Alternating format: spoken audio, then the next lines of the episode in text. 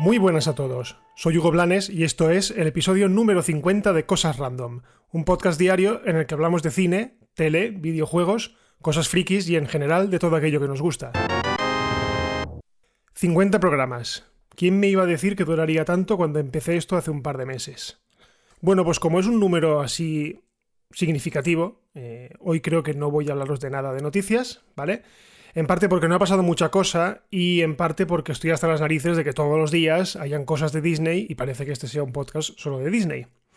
Así que no, hoy os voy a hablar de algo muy concreto y que casi todo el mundo tenemos.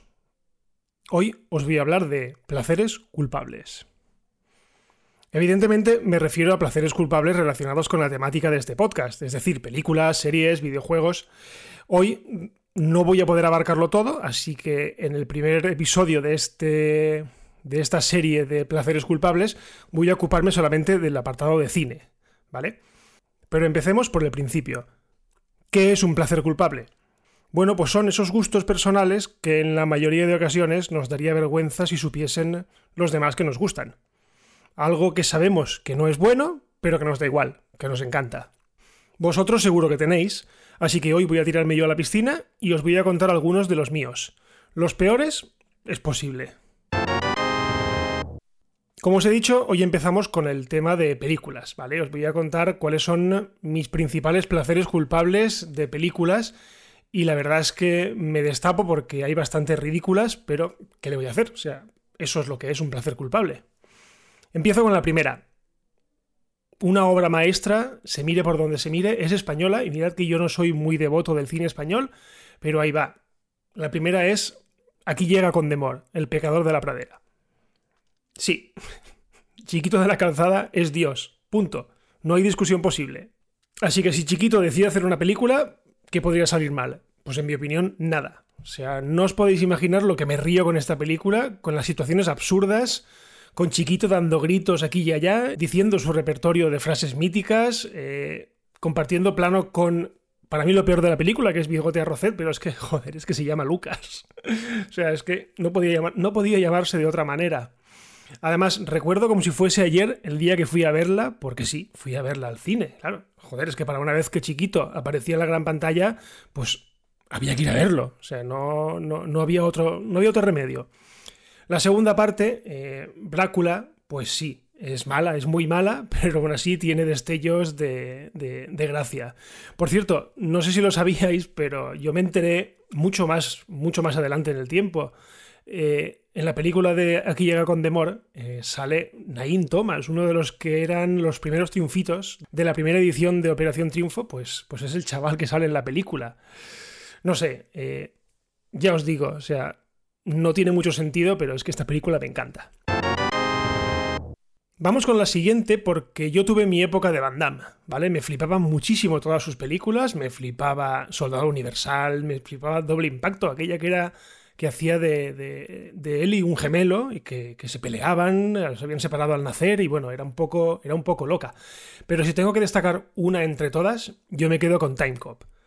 ¿Por qué? Pues porque tiene viajes en el tiempo y es bien sabido que una película con viajes en el tiempo pues mejora un 30%.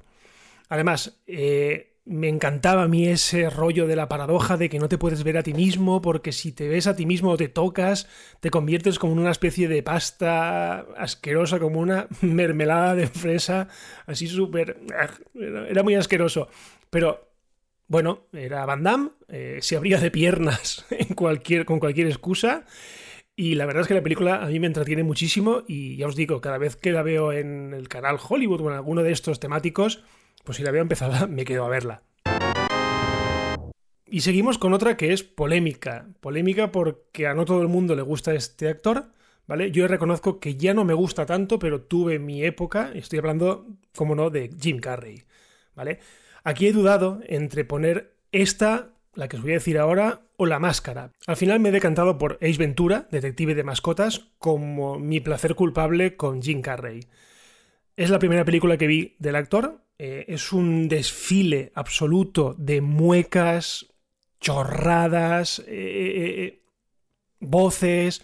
O sea, es Jim Carrey histriónico en estado puro. O sea, era su carta de presentación en Hollywood y la verdad es que a mí no me puede gustar más. O sea, es que es absurda hasta donde. hasta, hasta decir basta. Eh, Además, me acuerdo que salía Son Young, que es la chica que salía en Blade Runner, en la soporífera para mí Blade Runner, y que no la había visto desde entonces. Y eh, me recuerdo que hacía de mala, de mala, que además que era un personaje transexual, o sea, era, muy loca la película, muy, muy loca. Eh, ya os digo, a mí la peli de Isventura me encanta. Podía haber puesto otras de Jim Carrey, porque también hay más. Está, por ejemplo, Dos tontos muy tontos, pero reconozco que es que esa película no es mala. O sea, esa película a mí me gusta mucho, pero es buena. Quiero decir, es, para mí es uno de, los, de las top de los hermanos Farrelly. Así que me quedo con Ace Ventura. Ay, por cierto, se me ha olvidado decir que es una de las primeras películas de Courtney Cox, la Mónica de Friends, que recuerdo que además ya había empezado a ver Friends y cuando vi Ace Ventura dije, joder, si es que sale Mónica.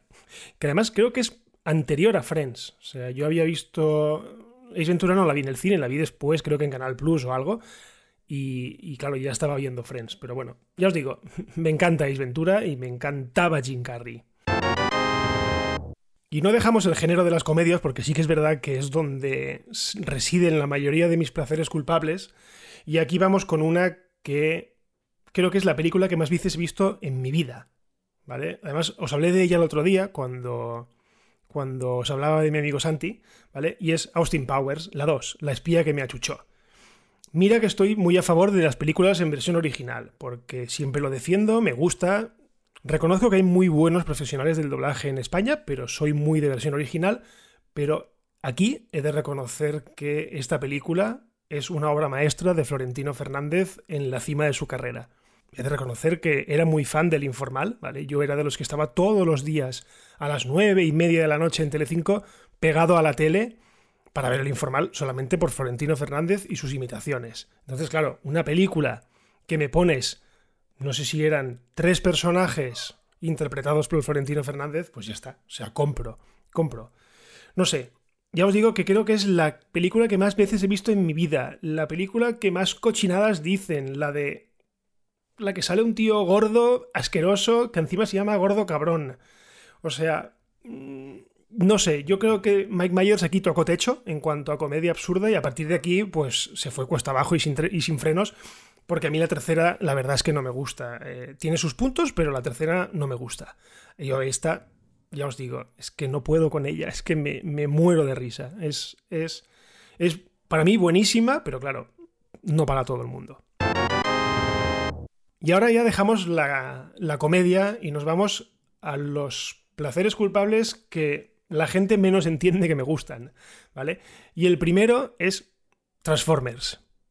Lo reconozco, soy muy fan de, de, Michael Bay, soy muy, muy pro Michael Bay, soy muy pro sus movimientos locos de cámara, sus explosiones. Joder, es que si fuera por él, hasta abrir un Danone generaría una explosión nuclear. Y yo qué sé, es que no sé qué tiene la película de los Autobots, que cuando la veo me quedo con ella ya. O sea, reconozco que las tengo compradas en Blu-ray, eh, la primera, la segunda y la tercera, ¿vale? Las disfruto muchísimo, la primera sobre todo la disfruto un montón. La banda sonora me encanta, o sea, reconozco que el trabajo de Steve Jablonsky, eh, tanto en la primera como en la segunda como en la tercera, es brillante. O sea, es una de las bandas sonoras que más veces me he puesto en mi vida para trabajar. Y, ya os digo, la disfruto muchísimo. Es más, la 2 y la 3, La venganza de los caídos y El lado oscuro de la luna, también me encantan. O sea, para mí son un pack las tres, aunque he de reconocer que hay algo en las tres películas que me da tirria, que es Shia LaBeouf, que es que le daría una hostia cada vez que aparece en pantalla. Pero por lo demás, eliminando al, personaje principal, ya veis, eh, incluso tolerando a Megan Fox, que está ahí un poco como mujer florero, que no aporta prácticamente nada, yo reconozco que la película de los Transformers, las tres películas de Transformers, me, me flipan. Y ahora vamos con un director bastante polémico, que es Ronald Emmerich, ¿vale? Eh, un director que está bastante especializado en hacer películas de catástrofes, o sea, tiene la manía de cargarse el planeta, ¿vale? De mil formas posibles, con una glaciación, con un ataque de extraterrestres, lo que sea, o sea, lo que sea. Bien, pues entre todas ellas, a mí la que más me gusta y otro de mis placeres culpables es Independence Day. Es más, eh, me parto muchísimo de risa con el discurso que os pongo ahora mismo. El 4 de julio ya no será únicamente una fiesta norteamericana, sino el día en que el mundo declaró al unísono no desapareceremos en silencio en la oscuridad, no nos desvaneceremos sin luchar, vamos a vivir, vamos a sobrevivir. Hoy celebramos nuestro Día de la Independencia. Es que me parece tan anticlimático y tan absurdo el, discurso de Bill Pullman del, presidente, siendo él además el piloto, el, mejor, con un Will Smith pasado de rosca totalmente en la película, pero es que me encanta, o sea, una película de extraterrestres que, además solo los americanos nos pueden salvar. O sea, es que es, es maravillosa. ya os digo, la 2 es una mierda. La 2 intenté verla hace que fue hace un par de años cuando la estrenaron, y la verdad es que no, no, tiene nada, nada de la primera. Pero a mí la primera es que me gusta mucho. Me gusta mucho Will Smith, me gusta mucho eh, Jeff Goldblum, me gusta mucho toda la ambientación de, de, los aliens que, como siempre, pues son malos, claro, no pueden haber aliens buenos. Son malos y vienen a tocar los cojones. No sé, eh, me encanta y ya os digo que es que la veo muchísimas veces, muchísimas, muchísimas y es está en mi top de, de, de placeres culpables. Y ahora la última del apartado de cine, ¿vale? Me he dejado las románticas, porque sí, podría haber dicho El diario de Noah, pero no la considero como mala película, no es una mala película, está bien, y me gusta mucho, y la, la he visto muchas veces. Pero voy con una polémica, además, una polémica que había pensado incluso dedicarle un podcast entero y no lo descarto, porque para mí es muy buena, pero la gente dice que es muy mala. Así que en el top de mis placeres culpables, la mejor película para mí de la historia de las películas malas es Armagedón. Ahora me toca a mí. ¡No puedes hacerme esto! Tienes que cuidar de mi pequeña ahora. Esa es tu misión. Siempre te vi como un hijo. Siempre. Y estaré orgulloso de que te cases con Grace. Harry. Cuídate, chico. Harry, no. Te quiero, hijo. Te quiero. No, Harry, espera un momento.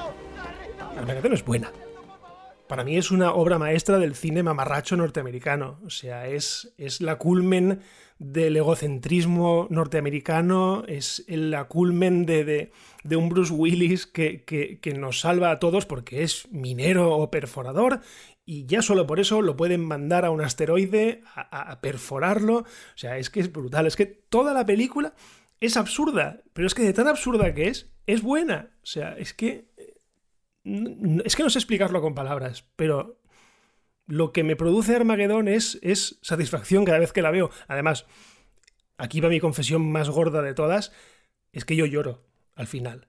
O sea, yo cuando Bruce Willis le, le suelta el sermón a Liv Tyler, yo me, pego una llorera que no es ni normal. o sea, es que me da pena porque es que es John McClane que se está sacrificando por todos nosotros. O sea, es que no podemos pedirle más al universo. O sea, es, que a la Tierra la salva John McClane. O sea, es que no, no, no, le podemos pedir más a esta película. Ya os digo, es mi top de, de películas mamarrachas, placeres culpables. Y, y ahí está. O sea, cada vez que la veo me encanta verla. Eh, la tengo comprada en Blu-ray, porque además no está en ningún servicio de streaming, al menos que yo sepa. Así que cada dos por tres pues me la pongo y la disfruto porque ya os digo que, que, a mí me flipa. Y por cierto, evidentemente es de Michael Bay y todo explota, como buen cine de Michael Bay. Y bueno, hasta aquí este especial número 50 de Cosas Random, dedicado a placeres culpables. Recordad que todos los días a partir de las 7 de la mañana, hora peninsular de España, si no pasa nada, tenéis un nuevo episodio disponible y ya que estamos disponibles, pues lo de siempre, compartidnos, eh, dejad valoraciones, lo que sea. Yo estoy en Twitter en arroba hugoblanes y si no pasa nada, pues nos escuchamos ya el lunes, porque mañana es sábado. Así que buen fin de semana a todos y adiós.